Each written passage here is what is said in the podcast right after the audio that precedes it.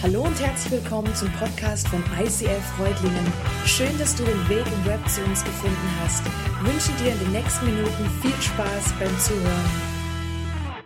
Herzlich willkommen, schön, dass du da bist. Schön, dass ihr hier seid. Es ist mir eine wahnsinnige Ehre. Ja, worum geht's heute? Wie du dein Leben ruinieren kannst. Wow, jetzt denkt sich der eine oder andere, das wollte ich schon immer mal wissen. Die Leute mit mehr Lebenserfahrung, die vielleicht schon ein bisschen weiser sind, denken sich, boah, kenne ich mich aus, das ist mir schon mehrfach passiert. Gott hat vielleicht auch wieder, wieder aus den Ruinen Schlösser gebaut. Aber wisst ihr, was ich dir sagen kann? Der Typ, den wir heute anschauen, der hat sein Leben schon ziemlich krassen Mist gebaut. Er hat schon echt was ganz schön schlimm ruiniert. Lasst uns von diesem Genie lernen. Oder auch nicht. Gut, wieder ernst. Warum dieses Thema? Was soll das? Ist das ICF-like? Wir sind doch vom Leben begeistert. Das passt doch nicht. Aber ich glaube, dass du und ich von dieser Predigt enorm viel lernen können. Ich habe jetzt gerade nicht meine Predigt gelobt, das war nicht mein Ansinnen, sondern ich glaube, das passiert, weil wir hier einen Text haben, in dem Gott spricht und in dem Gott wirkt. Und ich weiß, wenn du heute was lernst und wenn du berührt wirst, dann ist es Gottes Geist, der an dir wirkt. Und ich möchte beten, Gott, ich danke dir, dass du hier bist. Ich danke dir, dass wir dich schon anbeten durften und ich danke dir, dass wir wissen können, dass du dabei bist. Ich bitte dich jetzt auch für die Predigt. Ich bitte dich, dass du uns Herzen schenkst, die offen sind für dich, dass du Dinge in uns anstößt und vielleicht in der nächsten Zeit dann veränderst. Amen. Wo befinden wir uns heute? Ich habe euch einen Vers mitgebracht, der in diesem Buch der Bibel eigentlich so alles beschreibt, was da drin so passiert oder mal so zusammenfasst, warum das so ist, was da so passiert. Da steht, damals hatte Israel noch keinen König. Deshalb tat jeder, was er für richtig hielt. Hat jemand irgendeine Idee, wo dieser Vers in der Bibel, in welchem Buch der stehen könnte? Gerne einfach reinrufen, wenn jetzt jemand weiß. Richter, ja, genau. Man kann auch, wenn man nicht genau weiß, wo dieser Vers steht, draufkommen, weil wir kriegen zwei Informationen. Es gab noch keinen König, aber es gab schon ein Volk Israel, die einen König hätten haben können. Wir befinden uns also noch relativ am Anfang von der Bibel. Davor waren die fünf Bücher Mose, also so, wo Gott alles gemacht hat, die Welt geschaffen hat. Dann die Vätergeschichten über Abraham, Isaak, Jakob, zu Josef, der nach Ägypten kommt, wo dann die Israeliten in die Sklaverei kommen. Gott rettet das Volk mit krassen Plagen und Wundern. Und dann erobern sie ein Land, kriegen von Gott ein Land geschenkt, wo die übrigens heute noch leben oder wieder leben. Und dann kommt dieses Buch der Richter, wo drüber steht, damals hatte Israel noch keinen König, deshalb tat jeder, was er für richtig hielt. Das steht im letzten Kapitel mehrfach und es fasst dieses Buch zusammen. Weil in dem Buch sind so viele Geschichten, wie Leute Mist bauen, wie das Volk Israel Mist baut, weil einfach keine Ordnung herrscht. Da ist keine Ordnung. Jeder tut, was er für richtig hält. Und so passiert es eigentlich, wir wollen ja auch ein bisschen, bisschen bildend sein in den Predigten. In diesem Buch passiert es immer wieder, das ist eigentlich ein Ablauf, das ist wie so, ein, wie so eine Abwärtsspirale, wo Gott den Israeliten erstmal Ruhe schenkt und, und Frieden dann fallen die von Gott ab, beten andere Götzen an von den Nachbarvölkern. Gott wird zornig, schickt Feinde.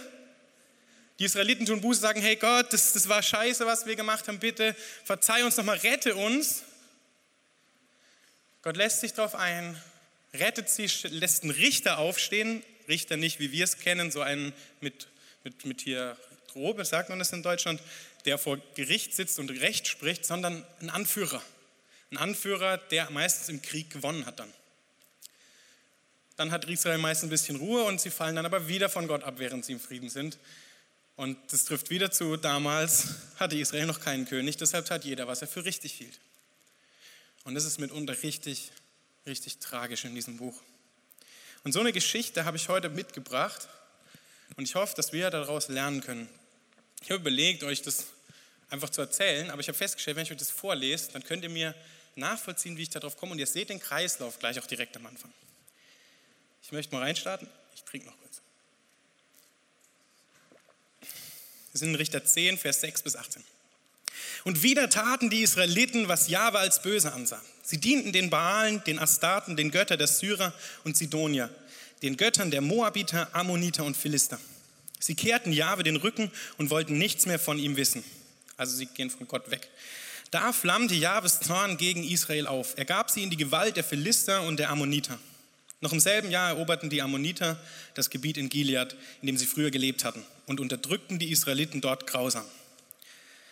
Die Ammoniter überschritten sogar den Jordan und griffen die Stämme Juda, Benjamin und Ephraim an. So gerieten die Israeliten in große Bedrängnis. Gott schickt Feinde. Da schrien sie zu Jahwe. Wir haben gegen dich gesündigt, riefen sie. Dich, unseren Gott, haben wir verlassen und den Baalen gedient. Jahwe antwortete, habe ich euch denn nicht von den Ägyptern befreit, den Amoritern, Ammonitern und Philistern? Habe ich euch nicht gerettet als ihr wegen der Sidonier zu mir geschrien habt und als die Amalekiter und Moaniter euch quälten. Doch ihr habt mich verlassen und anderen Göttern gedient. Darum werde ich euch jetzt nicht mehr helfen. Geht und schreit doch zu den Göttern, die ihr euch ausgesucht habt. Sollen sie euch doch retten aus eurer Not. Da sagten die Israeliten zu Jahwe, wir haben gesündigt, bestrafe uns nicht. Wenn du willst, bestrafe uns, aber rette uns diesmal noch. Darauf entfernten sie die fremden Götterbilder aus ihrer Mitte und verehrten Jahwe. Da konnte er das Elend Israels nicht länger ertragen. Hier kurz Stopp. Wir haben diesen Kreislauf, Israel fällt ab. Gott wird zornig, schickt Feinde, sie tun Buße und Gott schickt wieder jemanden zum Retten. Das ist das, was hier passiert. Und dann kommen wir ein bisschen in eine Geschichte, jetzt wird es differenzierter, ab Vers 17. Die Ammoniter hatten ihre Truppen zusammengezogen in ihr Lager in Gilead aufgeschlagen. Die Männer Israels hatten ein Lager bei Mitzpah bezogen. Da sagten sich die führenden Männer von Gilead, wir brauchen einen Heerführer, der den Kampf gegen die Ammoniter aufnimmt. Und sie beschlossen, diesen Mann werden wir zum Oberhaupt als aller Bewohner Gileads machen. Und jetzt kommen wir zu der Hauptperson unserer Geschichte heute, worum es geht. Nun gab es dort einen ausgezeichneten Krieger namens Jephthah. Allerdings war er der Sohn einer Prostituierten mit einem Mann namens Gilead. Dieser Gilead hatte auch Söhne von seiner Ehefrau. Als diese herangewachsen waren, vertrieben sie Jephthah. Du hast keinen Anteil in unserem Familienbesitz, sagten sie, denn du stammst von einer anderen Frau. So war Jephthah von seinen Brüdern weggegangen und lebte im Gebiet von Tob. Er sammelte Männer um sich, die nichts mehr zu verlieren hatten, und durchstreifte mit ihnen das Land. Einige Zeit später hatten die Ammoniter den Krieg mit Israel angefangen. Da machten sich die führenden Männer von Gilead auf den Weg, um Jephthah aus dem Land Tob zurückzuholen. Komm, sei du unser Anführer gegen die Ammoniter, sagten sie zu ihm. Doch Jephthah entgegnete, habt ihr mich nicht verachtet und aus dem Haus meines Vaters vertrieben? Und jetzt, wo ihr in Not seid, kommt ihr ausgerechnet zu mir? Doch die Ältesten von Gilead erwiderten, wir haben dich aufgesucht, damit du mit uns gegen die Ammoniter kämpfst. Du sollst unser Oberhaupt und Anführer aller Bewohner Gileads werden. Ihr meint also, wenn Jahwe mir den Sieg über die Ammoniter schenkt, soll ich tatsächlich euer Oberhaupt werden? fragte Jephthah. Ja, sagten die Ältesten, wir schwören es vor Jahwe, so soll es geschehen. Da ging Jephthah mit den Ältesten von Gilead und das Volk setzte ihn als Oberhaupt und Anführer ein. Und in Mitzpah brachte Jephthah noch einmal alle seine Anliegen vor Jahwe. Jephthah wird Richter, wird Anführer über diesem Volk und soll in den Krieg ziehen für dieses Volk, fürs Volk Israel, für sein Volk. Und dann finde ich was sehr Bewunderndes. Jephthah ist ein Kriegsherr eigentlich, der ist ein Krieger. Aber er schreibt erstmal einen Brief an den anderen König. Er wird diplomatisch. Und das finde ich sehr sympathisch. Obwohl er Krieg gewohnt obwohl er kämpfen kann, will er reden. Dummerweise entscheidet der König sich dagegen, mit Jephthah zu verhandeln, beziehungsweise sagt er, nee, ich bin im Recht und will weiterkämpfen. Und dann sagt Jephthah, schreibt ihm nochmal, ich habe kein Unrecht getan, sondern du tust Unrecht, wenn du ohne Ursache Krieg anfängst. Jahwe ist Richter. Er setzt Gott als Richter und sagt, hey, Gott soll den Streit entscheiden. Sehr gut. Es soll jetzt zwischen Israel und Ammon, er soll jetzt zwischen Israel und Ammon entscheiden. Doch der König von Ammon hörte nicht auf die Botschaft Jephthas. Da kam der Geist Jahwes über Jephthah. Er durchzog das ganze Gebiet von Gilead und Manasse, um seine Truppen zu sammeln und kehrte dann nach Mitzpah zurück. Von dort aus zog er in den Kampf gegen die Ammoniter. Dabei gelobte er Jahwe, wenn du die Ammoniter wirklich in meine Hand gibst und ich wohlbehalten zurückkehre, dann soll das Erste, was mir als erstes zu Hause entgegenkommt, entgegenkommt, Jahwe gehören. Ich werde es ihm als Brandopfer bringen. Wenn du die Ammoniter wirklich in meine Hand gibst und ich wohlbehalten zurückkehre, dann soll das, was mir als erstes aus meinem Zuhause entgegenkommt, Jahwe gehören. Ich werde es ihm als Brandopfer darbringen. Dann zog Jephthah in den Kampf gegen die Ammoniter und Jahwe gab sie in seine Gewalt. Er besiegte sie von Aroer an bis nach Minit und eroberte 20 Städte bis nach Abel Keramin. Das war eine vernichtende Niederlage für die Ammoniter und sie mussten sich vor den Israeliten beugen. Dann kehrte Jephthah nach Mitzbah zurück. Als er sich seinem Haus näherte, lief seine Tochter tanzend und das Tambourin schlagend heraus ihm entgegen. Es war seine einzige. Er hatte sonst kein Kind. Als er sie sah, zerriss er vor Schmerz sein Gewand und rief, ach meine Tochter, du brichst mir das Herz, dass gerade du es sein musst, die mich ins Unglück stürzt. Ich habe Jahwe mein Wort gegeben und ich kann es nicht zurücknehmen. Und er erfüllte sein Gelübde an ihr.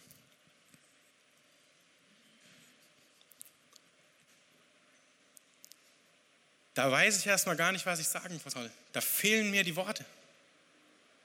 Jefta, warum? Warum schwörst du Gott so einen Scheiß? Wie kannst du auf die Idee kommen, dass Gott ein Menschenopfer gut findet? Und Gott, wie kann das sein? Wie kann es sein, dass du das auch noch nicht einschreitest? Du lässt es zu, dass das opfert, das Kind.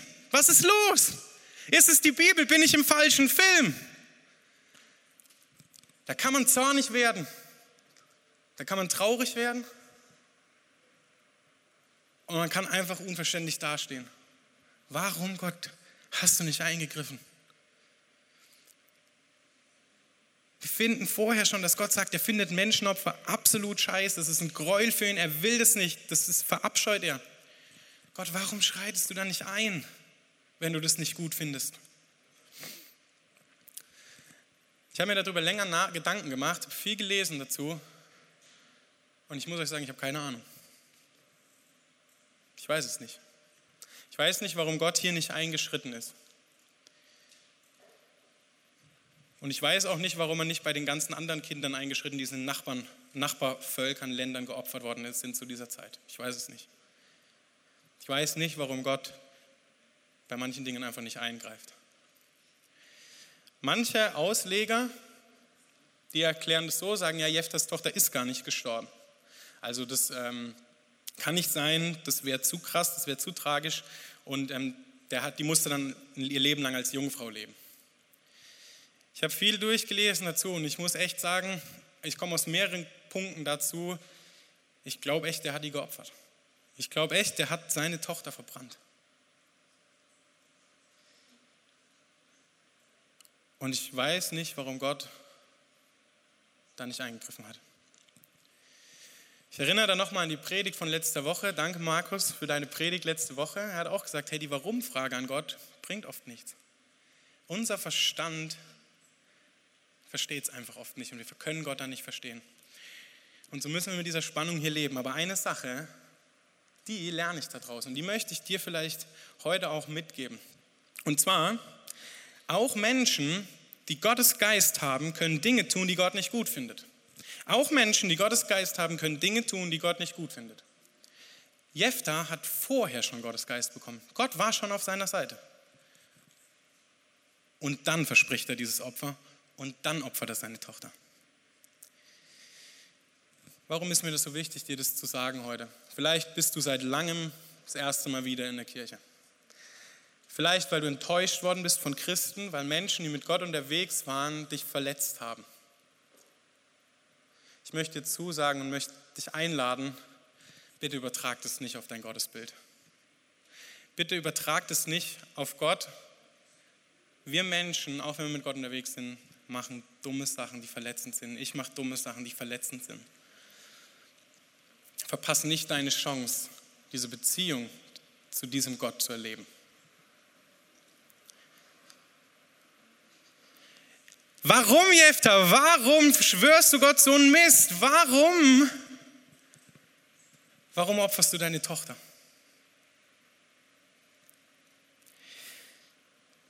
Erstmal ist da komplettes Unverständnis, aber ich glaube, man kann es bei ihm ein bisschen erklären. Das macht es nicht besser, aber wir können ein bisschen verstehen, was in seinem Kopf vielleicht vorging. Dazu möchte ich nochmal Richter, 1, äh, Richter 11, Vers 1 bis 3 vorlesen. Nun gab es dort einen ausgezeichneten Krieger namens Jephthah. Allerdings war er der Sohn einer Prostituierten mit einem Mann namens Gilead. Dieser Gilead hatte auch Söhne von seiner Ehefrau.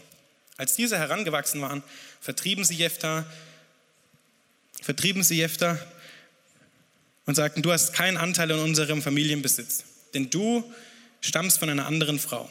So war Jephthah von seinen Brüdern weggegangen und lebte im Gebiet von Tob. Er sammelte Männer um sich, die nichts mehr zu verlieren hatten und durchstreiften mit ihnen das Land. Was erlebt Jephthah? Was hat dieser Mann für eine Prägung? Den Namen seiner Mutter kennen wir nicht mal. Möglicherweise kannte er ihn selbst nicht mal. Aber wir können daraus schließen, dass es wahrscheinlich nie eine Mutter wirklich für ihn gab. Und in der Situation, als dann seine Geschwister sagen, hey, seine jüngeren Geschwister sagen, hey, wir schicken dich weg, streitet sein Vater nicht ein. Wie ungeliebt muss sich dieser, wahrscheinlich in der Situation, junge Mann gefühlt haben. Und er wird weggeschickt, er erlebt Ablehnung, ich bin ungeliebt, ich bin ungewollt. Wisst ihr, ich habe ich hab echt Eltern, die mir immer Liebe gegen, entgegengebracht haben. Ich habe zwei kleine Brüder, mit denen ich eine super Beziehung habe. Gut, klein, so klein sind die nicht mehr, sind auch schon beide über 20. Ey, mir dreht es alles rum, wenn ich mir vorstellen würde, dass die mir ihre Liebe entziehen würden und mich wegschicken würden.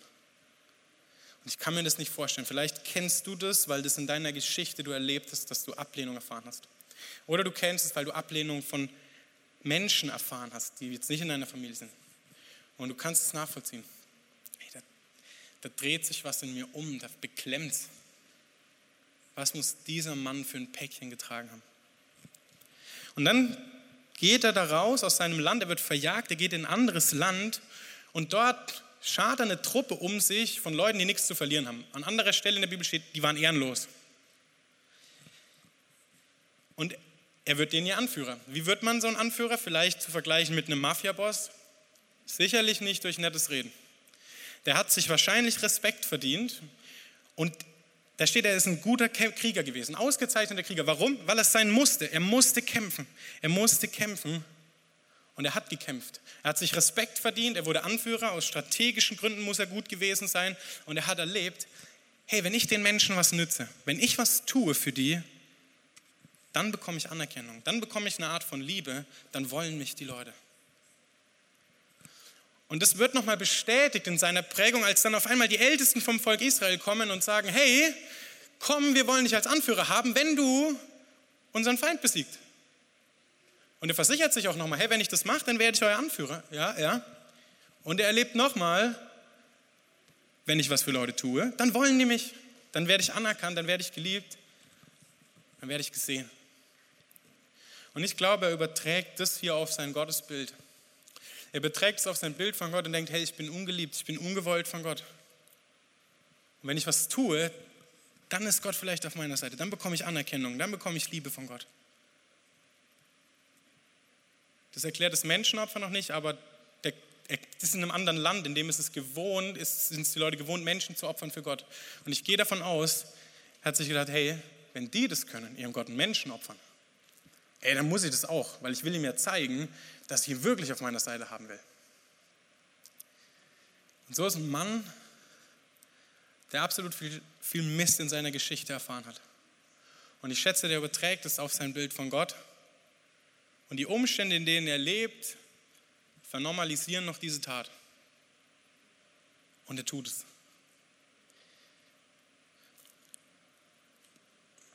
Das rechtfertigt es nicht, aber es erklärt es vielleicht ein bisschen. Ich weiß nicht, wie dein Bild von Gott ist. Ich bin mir sicher, du wirst nicht auf die Idee kommen, jemanden zu opfern, oder ich hoffe es, dass du nicht auf die Idee kommst. Aber es kann doch sein, dass du eine ähnliche Prägung erlebt hast. Oder es kann sein, dass du dann das auf Gott überträgst und sagst, hey, Gott kann mich gar nicht, gar nicht lieben. Gott kann mich doch gar nicht wollen, so wie ich bin. Hey, ich will nicht mal Zeit mit mir selbst verbringen in manchen Situationen. Aber vielleicht, wenn ich was tue, dann, dann Gott, dann könnte vielleicht nicht wollen. Was ein schräges Bild. Ich muss dir sagen, du liegst absolut falsch. Und ich möchte dir da einen Vers entgegenhalten. Es gäbe so viele. Es gäbe so viele Verse, aber ich möchte dir einen entgegenhalten. Der steht in Römer 5, Vers 6 bis 8. Da steht, denn der Messias ist schon damals, als wir ohnmächtig der Sünde ausgeliefert waren, für uns gottlose Menschen gestorben. Nun wird sich kaum jemand finden, der für einen, einen Gerechten stirbt. Eher noch würde sich jemand für eine gute Sache opfern. Aber Gott hat seine Liebe zu uns dadurch bewiesen, dass Christus für uns starb, als wir noch Sünder waren. Aber Gott hat seine Liebe zu uns dadurch bewiesen, dass Christus für uns starb, als wir noch Sünder waren. Das steht eigentlich ganz konkret in dem Moment, als wir eigentlich ganz weit weg von Gott waren und keine Möglichkeit hatten, zu ihm zu kommen. In dem Moment, wo ich mich ungeliebt, ungewollt fühle von Gott, in dem Moment ist Gott gestorben für mich und für dich. In dem Moment stirbt Gott nicht, weil du irgendwas getan hast, sondern einfach, weil er dich liebt und weil er retten will. Das ist mein zweiter Punkt heute. Gott sieht dich. Gott sieht dich. Und er hat alles dafür investiert, damit du seine Liebe erleben kannst. Jefta hat es vielleicht nie gehört, dir will ich es zusagen. Gott sieht dich. Er hat alles dafür getan, dass du seine Liebe erleben kannst. Was für ein Gott. Er wird Mensch, er erniedrigt sich, er geht bis ans Kreuz. Er bringt das einzige Opfer, das zählt und das zählen kann. Er weiß, kein Menschenopfer kann überhaupt irgendwas ändern an unserer Beziehung zu Gott. Und deswegen weiß er, er muss selbst kommen. Und Gott kommt und er wird Mensch. Und er stirbt am Kreuz und er steht auf. Was für eine Wahnsinnssache. Und ich, wenn ich darüber nachdenke, dass Gott das für uns getan hat und dass es auch für dich und für mich getan hat, dann breitet sich in mir eine tiefe Freude aus. Begeisterung, Freude und eine Ehrfurcht und ein Nicht-Verstehen, Gott, wie gut bist du eigentlich?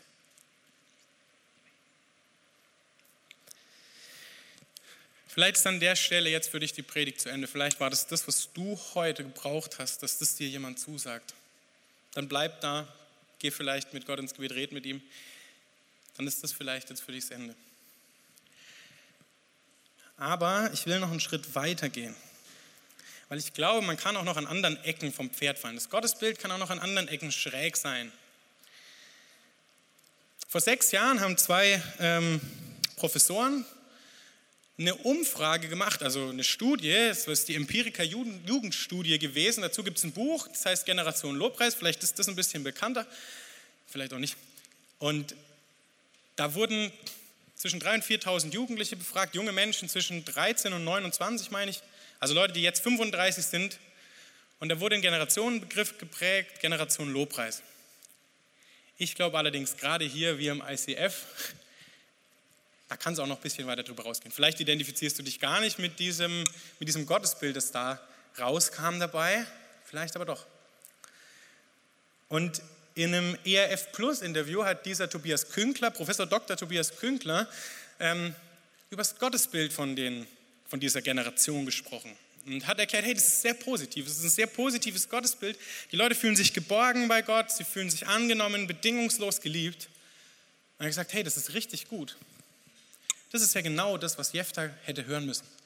Und das ist das, was ich dir eigentlich mitgeben will heute, wenn du das noch nicht so gesehen hast. Er sagt aber auch, man kann es auch ein bisschen kritisch sehen. Jetzt nicht den Punkt, aber wenn man in eine andere Richtung geht. Er sagt, das zitiere ich jetzt, das Gottesbild der Generation Lobpreis ist so eine Mischung aus göttlichem Butler und kosmischem Therapeuten. Eine Mischung aus göttlichem Butler und kosmischem Therapeuten.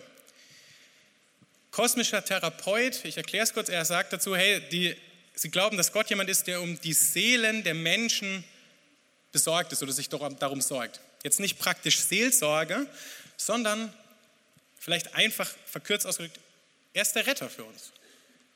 Er sorgt sich darum, dass Menschen gerettet werden, kümmert sich um die Seelen von Menschen. Absolut richtig, weil Gott uns retten möchte, weil er eben das möchte, dass wir seine Liebe erfahren können. Das Zweite, da wird es jetzt ein bisschen kritischer. Da wird es da wird's kritisch. Göttlicher Butler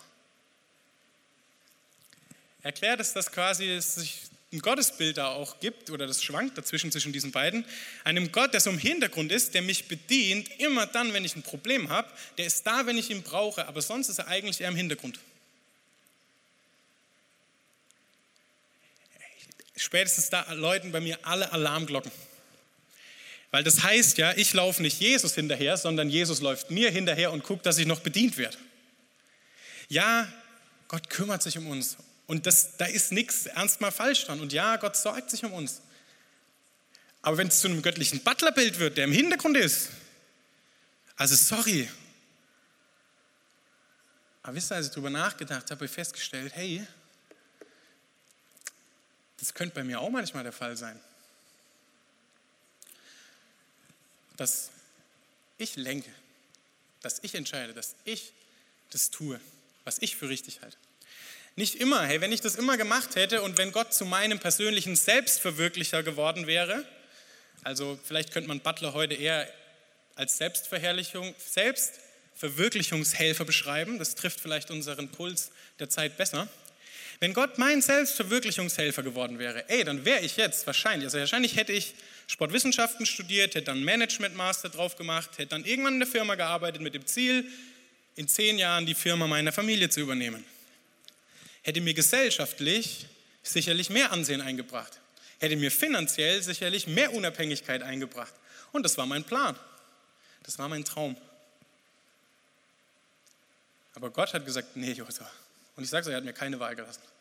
Sagt, Josua, nee, du, für andere ist das super cool und für die ist das der Wahnsinn und die sollen da ehrenamtlich arbeiten und sollen dann sollen so ihren Dienst am Reich Gottes tun. Aber Josua, ich will, dass du dein ganzes Leben da investierst, dass du hauptamtlich das arbeitest, also so mit meinem Job. Und wisst ihr was, ich fand es erstmal gar nicht cool, aber Gott hat mir echt keine Wahl gelassen. Und er hat was gemacht, er hat meinen Plan und meinen Traum verändert. Gott lebt nicht meinen Traum mit mir. Ich darf jetzt seinen Traum leben. Seinen Traum für mein Leben. Und ich erlebe das als gut. Es gibt Situationen, da finde ich es nicht so cool. Da würde ich trotzdem mehr Geld verdienen gerne. Aber ich erlebe das als gut. Und ich bin begeistert davon. Und trotzdem gibt es die Tage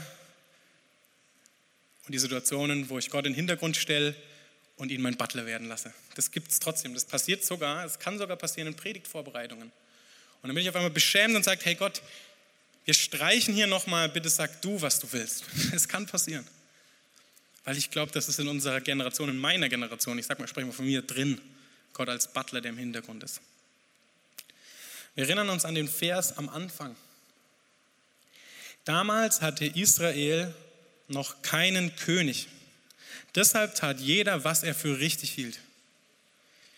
Lest euch mal dieses Buch Richter durch und stellt fest, was dadurch für ein Mist passiert ist. Wenn Gott mein Butler im Leben ist, dann ist er garantiert nicht mein Herr, dann ist er garantiert nicht mein König und dann habe ich keinen König.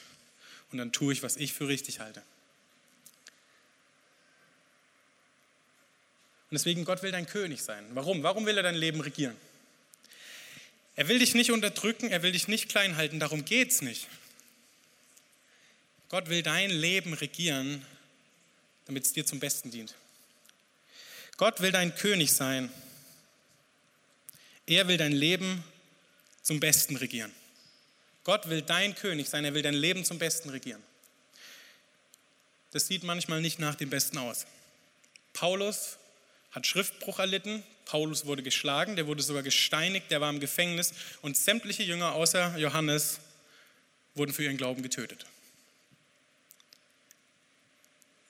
Aber diese Leute schreiben trotzdem immer wieder, das ist das Beste und es geht danach weiter.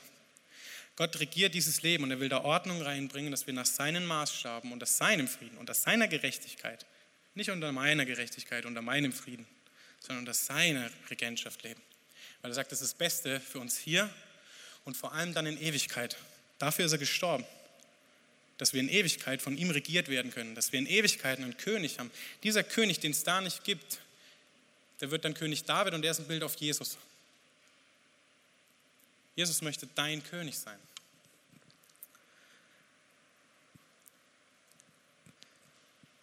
Ich möchte am Ende nochmal zusammenfassen, was wir heute so hatten. Ich hatte einen ersten Satz dabei, habe gesagt, auch Menschen, die Gottes Geist haben, können Dinge tun, die Gott nicht gut findet. Wenn du enttäuscht worden bist von Christen, versuche es nicht auf Gott zu übertragen. Er ist vielleicht oder sehr wahrscheinlich so ganz, ganz anders. Der zweite Punkt war, Gott sieht dich. Er hat alles dafür investiert, damit du seine Liebe erleben kannst. Dafür ist Gott Mensch geworden und ist für uns gestorben. Und das Dritte ist, Gott will dein König sein. Er will dein Leben zum Besten regieren. Wir haben heute gesehen, wie ein schräges Gottesbild von diesem Jephtha echt viel Mist produziert in unserem Leben. Es ist so tragisch. Wir haben gesehen, wie man sein Leben ruinieren kann. Gut, ruinieren ist ein bisschen heftig. Und wenn du vielleicht gerade an dem Punkt bist, dass du denkst, dein Leben ist ruiniert, dann möchte ich dir zusagen, Gott kann aus Ruinen Schlösser machen. Es gibt trotzdem eine neue Stadt mit Gott und es kann trotzdem wieder was funktionieren. Aber trotzdem, wir haben gesehen, wie jemand missbaut wegen einem schrägen Gottesbild. Jetzt ist die Frage, wie kommen wir da weg? Wie können wir denn ein gerades Gottesbild bekommen?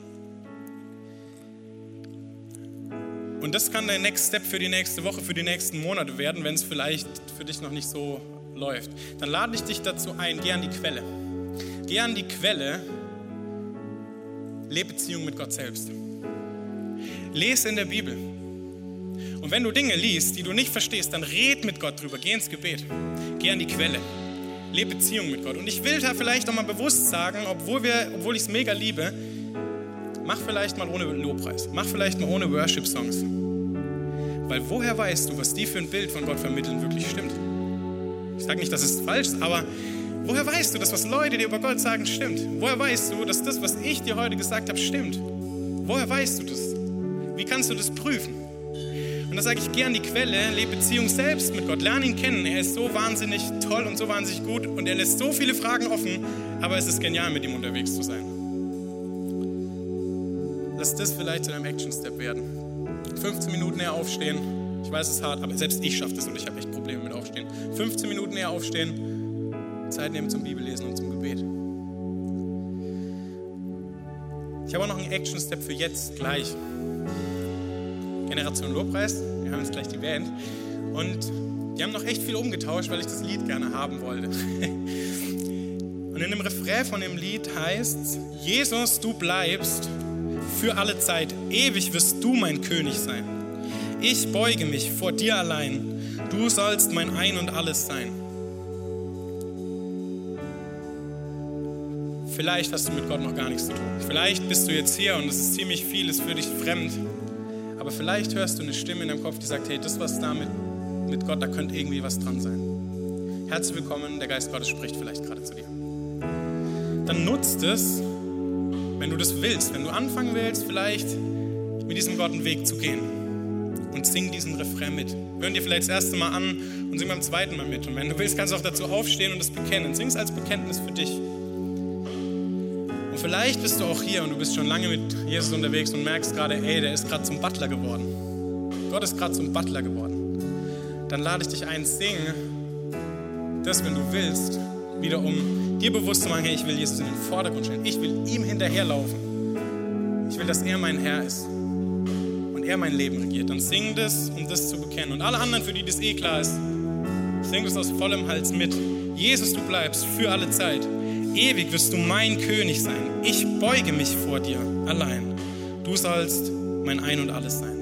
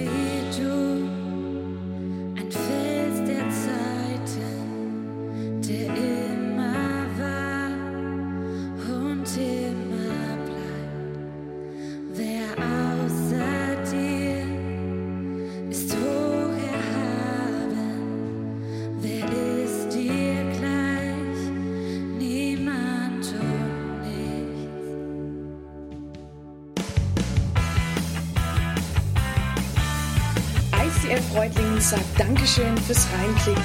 Weitere Infos findest du unter www.icf-reutlingen.de.